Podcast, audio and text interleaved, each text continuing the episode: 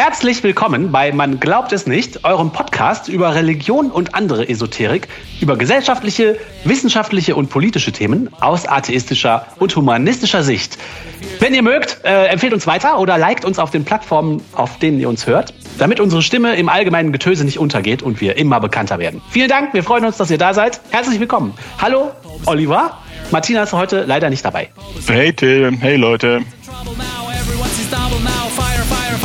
Ich habe euch mal wieder was mitgebracht aus der Zeitung. Und zwar zwei kleine Schnipsel. Ich fange mal mit dem ersten an. Der ist aus der Frankfurter Allgemeinen Zeitung vom 30.11.2021. Auf Seite 6 gibt es Leserbriefe. Die Rubrik heißt Briefe an die Herausgeber.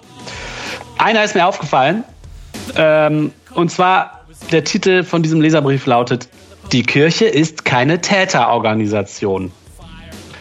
So, da hat man natürlich erstmal ganz klare Assoziationen, worum es gehen könnte. Also in letzter Zeit haben wir ja auch öfter schon über Missbrauchsskandale auf der ganzen Welt in der katholischen Kirche berichtet.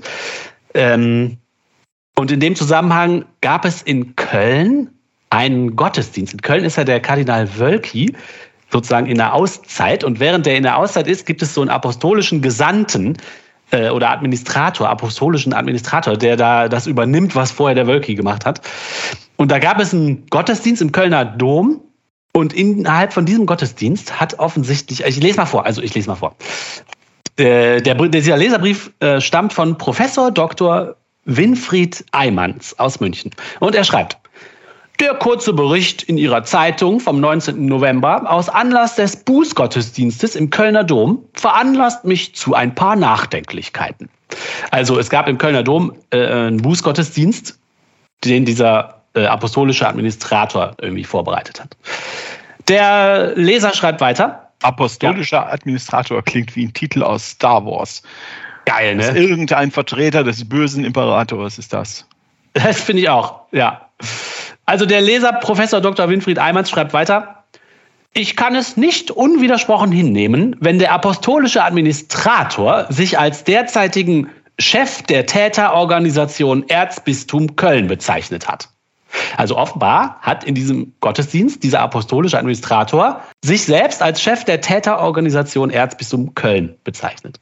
Wo ich erstmal sagen würde, ja, also dem stimme ich, würde ich jetzt erstmal so zustimmen, weil eine Organisation wie diese katholische Kirche, in der nachgewiesenermaßen so systematisch Missbrauch stattfindet und Missbrauch geheim gehalten wird, Missbrauch gedeckt, geschützt, ausgeführt wird. Also ich finde, der Name Täterorganisation äh, ist da absolut gerechtfertigt. Könnte man zumindest diskutieren. Ich würde erst wissen wollen, wie genau man sowas definiert, aber ähm, aber es ist nicht, es ist nicht absurd. Und wenn der, der Herr Administrator, der ja selbst ein guter Kirchenmann ist, das so sagt, würde ich ihm da erstmal einen Benefit of the Doubt geben.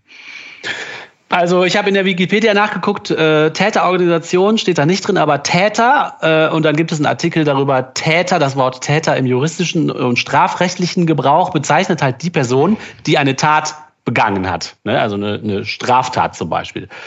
Ja gut, jetzt gibt es ja im Deutschen die Möglichkeit, alle Substantive aneinander zu hängen, also Täter, Organisation. Jetzt würde man ja als Laie dann vermuten, aha, dann ist das wahrscheinlich eine Organisation, die zum Täter ist, wo es nicht um eine einzelne Person geht, sondern um die Organisation, die sich ja als Täter strafbar gemacht hat und ja, so wie die Mafia eine äh, Organisation von Verbrechern ist oder die Gesellschaft italienischer Opernfreunde eine ganz harmlose äh, Gesellschaft von oder Organisation von Opernfreunden. Ne?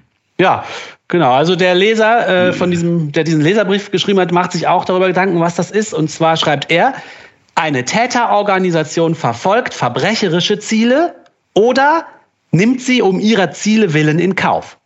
Also das kann man natürlich auch als ja, Definition also, nehmen. Also das zweite passt doch. Ja. Finde ich nämlich auch. Das, das, ich das erste auch. nicht. Also die ist ja nicht gegründet worden, um Kinder zu missbrauchen. Also das würde mich, also das würde sogar mich überraschen. Ich würde sie nicht ausschließen. Ähm, aber so das Zweite, die nimmt das in Kauf, um ihre höheren organisatorischen Ziele durchzuführen. Ja, das würde ich sagen, äh, passt. Ne? Würde ich auch sagen. Ja, das würde ich auch sagen.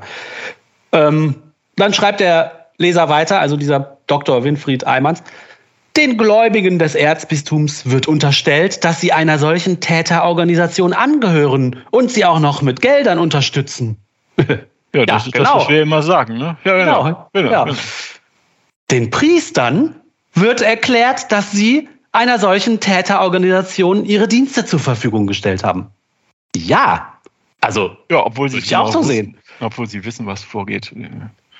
Genau. Und jetzt ist er damit aber nicht einverstanden und schreibt weiter, das Erzbistum Köln hat immer noch das Ziel gehabt, den Auftrag Jesu Christi am Rhein nach Kräften zu erfüllen. Ach so. Ja, okay.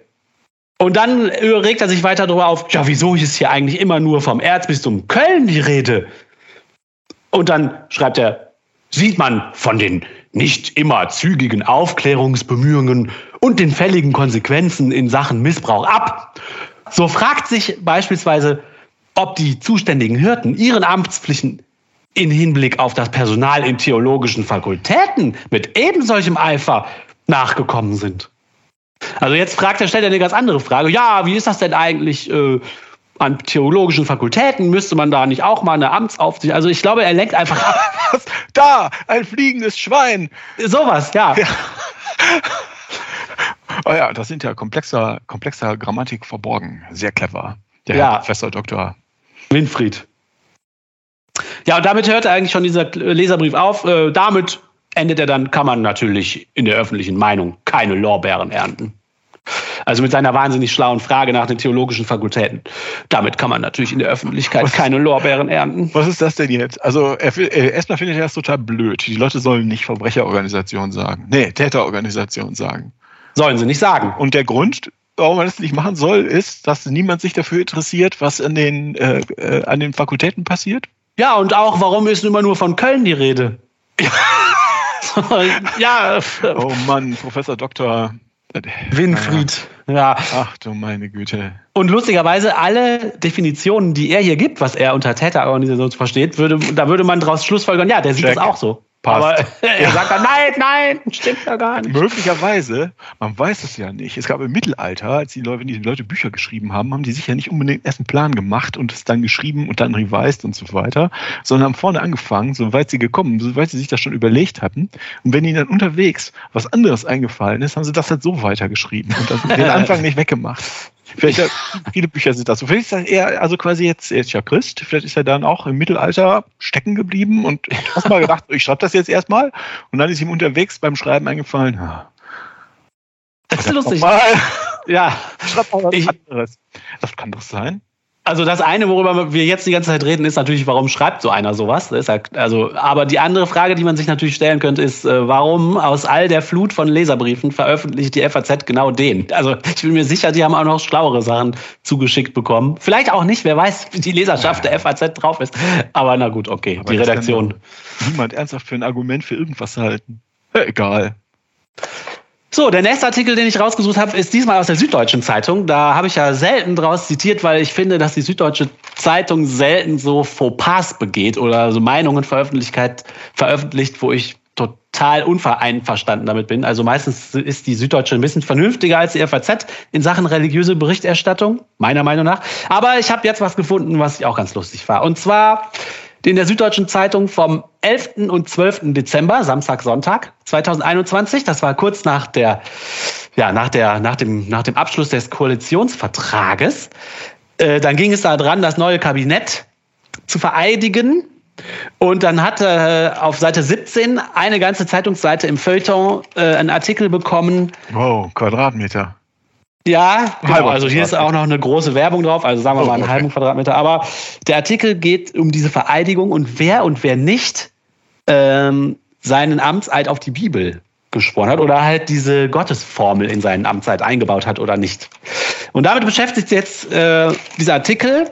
Geschrieben hat ihn Kurt Kister. Und ich zitiere mal ein bisschen aus diesem Artikel, weil es ist natürlich bemerkenswert, also das ist auch mir aufgefallen und auch anderen Zeitungen, dass äh, jetzt hier in diesem neuen Kabinett besonders viele Menschen die Gottesformel aus ihrer Amtseinführungseid-Erklärung weggelassen haben. Ne? Ich würde das ja befürworten aus unserer artistischen Sicht. Äh, aber hier dieser Kurt Kister, der ist so ein bisschen, mal- ich hatte das Gefühl, ihr könnt ja gleich auch mal sagen, ob ihr das so seht. Ich hatte so ein bisschen das Gefühl, der versucht es so ein bisschen ironisch zu machen, aber eigentlich ärgert er sich ein bisschen. Okay. Also, er schreibt, Man könnte meinen, die Sache sei eindeutig. In der Bergpredigt, wie sie im Evangelium des Matthäus überliefert ist, sagt Jesus Christus, ich aber sage euch, dass ihr überhaupt nicht schwören sollt. So, okay, warum lese ich das vor? Der schreibt hier, als ob es Tatsachen wären. In der Bergpredigt, wie sie überliefert ist. Ja, ja. Also, das überliefert sein können doch nur Sachen, die wirklich passiert sind.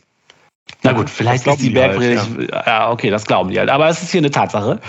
Sagt Jesus, ne, okay, hat Jesus existiert? Also ich kenne keinen Beweis dafür, aber hier wird es wie als eine Tatsache geschildert. Jesus, also der Autor schreibt weiter, Jesus also verlangt, schwört nicht, nicht bei Gott und auch nicht unter Anrufung weltlicher Instanten. Aber Gott selbst hat geschworen. Dann schreibt er, sucht er so ein paar Bibelstellen raus, wo der Gott selber irgendwie schwört. Und dann schreibt er weiter, folgt man dem Diktum der Wesensgleichheit von Gott, Vater und Sohn Jesus, befürwortet der Herr das Schwören in seinem Namen genauso, wie er es ablehnt.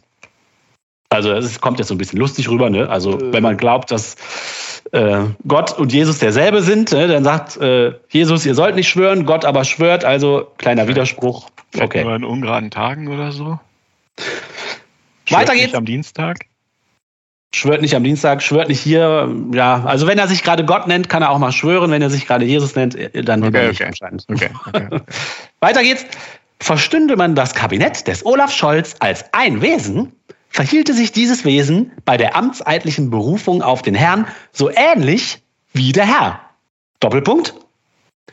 Neun der 17 neu ernannten Kabinettsmitglieder sprachen am Schluss ihres Amtseides die Formel, so wahr mir Gott helfe. Die anderen acht ließen Gott außen vor. Also das findet er jetzt witzig, ne? dass er jetzt sagt, hier das Kabinett ist wie ein Wesen. Und deswegen ist das Wesen, Kabinett genauso uneins über diese Frage wie Gott, der ja auch das Schwören einerseits gut findet, andererseits nicht. Ja, ich liege auf dem Boden vor Lachen ob dieser Ironie. Genau, ne, denke ich auch. Dann schreibt er, ob Olaf Scholz nun den Beistand Gottes erbittet oder nicht, ändert nichts daran, dass er von der Gnade Gottes abhängig ist. Aha. Hier schreibt wohl ein Gläubiger, der sagt, ja gut, kann der Olaf Scholz machen, wie du willst. Und das sind auch so, das ist mir schon mal passiert, da kommen dann so Gläubige auf mich zu und sagen, warum glaubst du denn nicht an Gott? Und dann erkläre ich das wieder. Dann sagen, ja, ja, macht er nichts, ob du an ihn glaubst oder nicht, er liebt dich trotzdem. Ja, ja. Oh, krieg zu viel. Sollte aber Gott nur ein Konstrukt der Menschen sein, dann ist es egal, dass sich Scholz nicht auf Gott beruft. Er ist dann allerdings auch in der misslichen Lage, auf höhere Gnade nicht rechnen zu können. So gesehen wäre es für Olaf Scholz, wie übrigens auch für die ganze Welt, besser, es gäbe Gott. Was? Also, Kurt Kister okay. untermauert einfach nur, er fände das besser, wenn alle, wenn es Gott gäbe und für ihn gibt es ja, ihn auch. Besser deswegen, besser, es wäre für die Welt schon besser, es gäbe Gott und wenn auch sich alles schön auf ihm Das macht überhaupt keinen Sinn, oder? Ist egal, egal, weiter. Das, das, zeigt einfach nur, dass der, ja, ja. Dass der, der total daran glaubt und das total scheiße findet, wenn da alles andere nicht tut. Ja, er ist ja völlig voll dumm, wie Bild.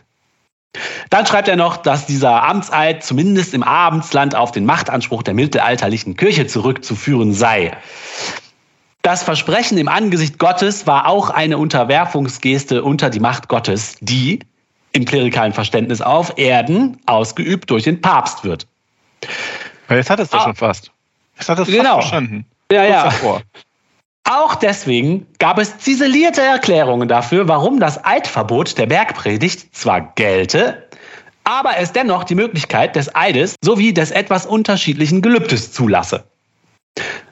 Also offensichtlich hat die Kirche schon ganz früh nach dieser Erklärung, dass das zwar nicht sein darf, angefangen, Wege zu erfinden, wie man sich das doch wieder herbeidiskutieren kann. Genau, also, aber es gibt tatsächlich ein Eid und ein Gelübde und das Gelübde ist anscheinend etwas schwächer und auch ein bisschen mehr kompatibel zu diesem Verbot aus der Bergpredigt. Also, äh, ja, wie immer diskutiert man so lange mit Wörtern umher, bis es irgendwie alles trotzdem stimmt, obwohl das ein Riesengegensatz ist. Was man eigentlich machen möchte, kann man dann machen und alle anderen sind böse. Ja, genau. Dann geht es so ein bisschen weiter mit Allgemeinplätzen und dann schreibt Kurt Kister in der Süddeutschen weiter. Die Säkularisierung der deutschen Gesellschaft schreitet seit einigen Jahrzehnten voran. Religion verliert an öffentlicher Bedeutung. Zwar sind die Kirchen noch in allerlei Gremien, Räten und Institutionen vertreten und üben Einfluss aus, ihr soziales Engagement, Caritas Altenheim, Krankenhäuser, Betreuung, wird auch von Ungläubigen geschätzt. Auch ja, du Arsch, weil es keine Alternativen gibt. Ja, und außerdem, selbst die ganzen katholischen Krankenhäuser und Altenheime werden ja zu über 90 Prozent vom Staat bezahlt. Ja, ja. fast 100 Prozent, klar. Ja, fast 100 Prozent. An die 40 Prozent der in Deutschland Lebenden sind konfessionslos. Ja, das kann man auch anders ausrechnen, aber okay, geschenkt.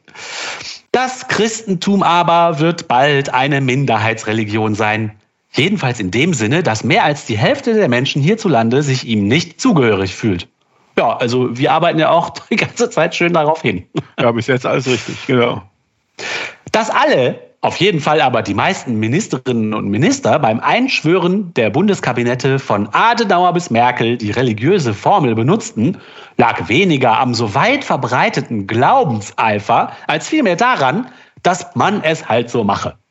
Ja, das ist jetzt eine Behauptung, ne? Weiß man nicht, weiß ob das nicht stimmt. So, ob das stimmt. Was er jetzt versucht äh, zu sagen, ist, das ist ganz harmlos, mach das mal weiter. Ja, ja, genau, genau, genau. Der Gottesbezug mag in einem erhebenden Moment, ich bin Minister, auch bei manchen die Bedenke, dass du sterblich bist, Funktion haben. Also das legt er sich so ein bisschen zurecht, ne? Also ja, also dann können Sie doch einfach sagen, bedenke, dass du sterblich bist. Ja, Was? ich finde auch. Also und ich glaube nicht, dass ich als Minister meine, ich werde, werde den unsterblichen Götterhimmel aufgefahren. Aber was weiß ich schon. Ich finde auch, der bestellt einfach irgendwelche Behauptungen auf, die auch, wofür ja, es irgendwie keine Anzeichen richtig gibt. Die auch nicht so richtig zusammenpassen. Ja, ja, es geht weiter mit solchen Behauptungen, nämlich, dass fast die Hälfte des Kabinetts, also auf diesen Gottesbezug verzichtete, ist irgendwie egal. Es handelt sich nämlich nicht um eine bewusste, gar verabredete Demonstration von Freigeistigkeit, wir wollen mehr Atheismus wagen. Nein, die gottlosen Frauen und Männer sehen schlichtweg keinen Sinn darin, eine für sie sinnlose Formel zu sprechen. Äh, ja, aber also, es ist ja. Was? Also es sind also keine militanten Atheisten, ja? Nein, nein, er sagt, das ist mehr oder weniger Zufall. Ja, genau. Es sind keine militanten Atheisten, man muss sich also keine Sorgen machen.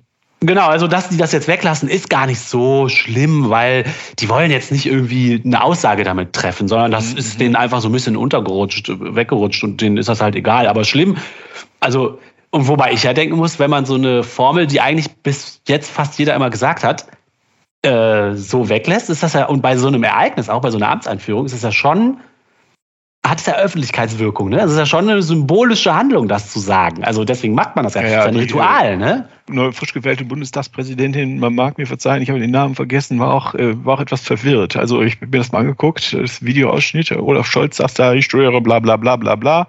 Und dann sollte er eigentlich sagen, so war mir Gott helfen und sagt dann halt nichts. Und sie guckt und er guckt und sie guckt und er nickt kurz und sie sagt, äh, vielen Dank, äh, herzlichen Glückwunsch, Herr Bundeskanzler. Die Frau dachte schon so, oh, hier wird doch was. Das war ganz, äh, genau. das fand ich ganz lustig. Also wenn das nicht Moment. eine gewisse Demonstration ist oder, oder eine, eine bewusste Weglassung, und das ist auch jetzt, das kann man auch nicht behaupten, dass das irgendwie Zufall ist und nichts bedeutet, sondern wenn das schon so eine, so eine merkwürdige Situation herbeiführt, dann ist doch ganz klar, dass das eine Aussage auch ist, das eben nicht zu sagen. Also ja, klar. Klar. Aber der redet sich das hier schön. Nein, das ist aber reiner Zufall und äh, es ist überhaupt keine Demonstration. Äh, naja. Und es ist ja auch irgendwie verboten, aber auch nicht. Und jetzt entschuldigt er auch noch alle anderen, äh, die es nämlich doch gesagt haben. Und zwar, die Bitte um göttlichen Beistand ist für einen religiösen Menschen keine Selbsterniedrigung, sondern eine Selbstverständlichkeit. Okay. Ja, also, okay. Dann endet der Artikel mit dem Satz, Spätestens bei der übernächsten Kabinettsvereidigung werden sich nicht mehr viele Menschen Gedanken darüber machen, wer alles gesagt hat, so war mir Gott helfe. Artikel ja. wie dieser werden nicht mehr viele erscheinen. äh. Ja, ich glaube auch, ehrlich gesagt, äh, wenn wir weiter unseren Podcast machen, äh, also Artikel wie diese braucht da wirklich kein Mensch. Ja, ich habe ihn nur deshalb ausgewählt, weil ich finde, irgendwie, der versucht das hier so runterzureden. Weil es ist natürlich bemerkenswert, ich fand es bemerkenswert und auch andere Zeitungen haben es bemerkt, dass fast die Hälfte des Kabinetts nicht auf Gott schwört. Ja, und der versucht jetzt zu sagen, nein, so bemerkenswert ist das gar nicht, das bedeutet gar nichts. Und außerdem sind die trotzdem noch von Gott abhängig. Und es wäre auch besser, wenn die daran glauben, weil dann haben sie seinen Segen. Aber gut, wenn sie es nicht machen, dann muss man einfach sagen, sie haben es wahrscheinlich einfach nur vergessen und es ist gar nicht so demonstrativ. und es ist so eine richtige doofe Entschuldigerei irgendwie. das ist doch sehr schön. Also ich, ich, bei diesen Segmenten, die du machst, Till, ich wundere mich immer wieder, warum drucken die sowas ab? Haben die, die müssen die das irgendwie vollkriegen müssen. Es geht einfach nur darum, die Zeitung vollzuschreiben. Das kann doch fast nicht sein. So, oh, wir haben 10 Quadratmeter Zeitung, die müssen wir vollschreiben. Nimm einfach irgendwas. Das kann doch nicht sein. Ja, ne? oder, oder schlecht schlechte Redaktionsarbeit, zu sagen, ja, wir machen einen Artikel darüber, weil das ist bemerkenswert, äh, dass die Hälfte des Kabinetts kein äh, Ja, und da kommt das dabei rum. Hat. Ja, und genau, das ist eigentlich total schade, weil da hätte man auch was Interessantes drüber schreiben können. Ja, ja, das stimmt. Ja, denkst du echt so, ist die deutsche, die deutsche Qualitätspresse, was ist denn mit der los? Ja, genau. Und damit kommen wir schon wieder ans Ende einer unserer Sendungen von Man glaubt es nicht, eurem Podcast zu Religion und anderer Esoterik, zu wissenschaftlichen, politischen und gesellschaftlichen Themen aus atheistischer und humanistischer Sicht. Schön, dass ihr wieder dabei wart. Wenn ihr Lust habt, empfehlt uns weiter und gebt uns gute Bewertungen auf wo immer ihr uns auch hören mögt. Vielleicht wird unsere atheistische Stimme dann etwas lauter im Getöse all dieser Stimmen im Internet. Dankeschön und bis nächstes Mal. Tschüss. Tschüss.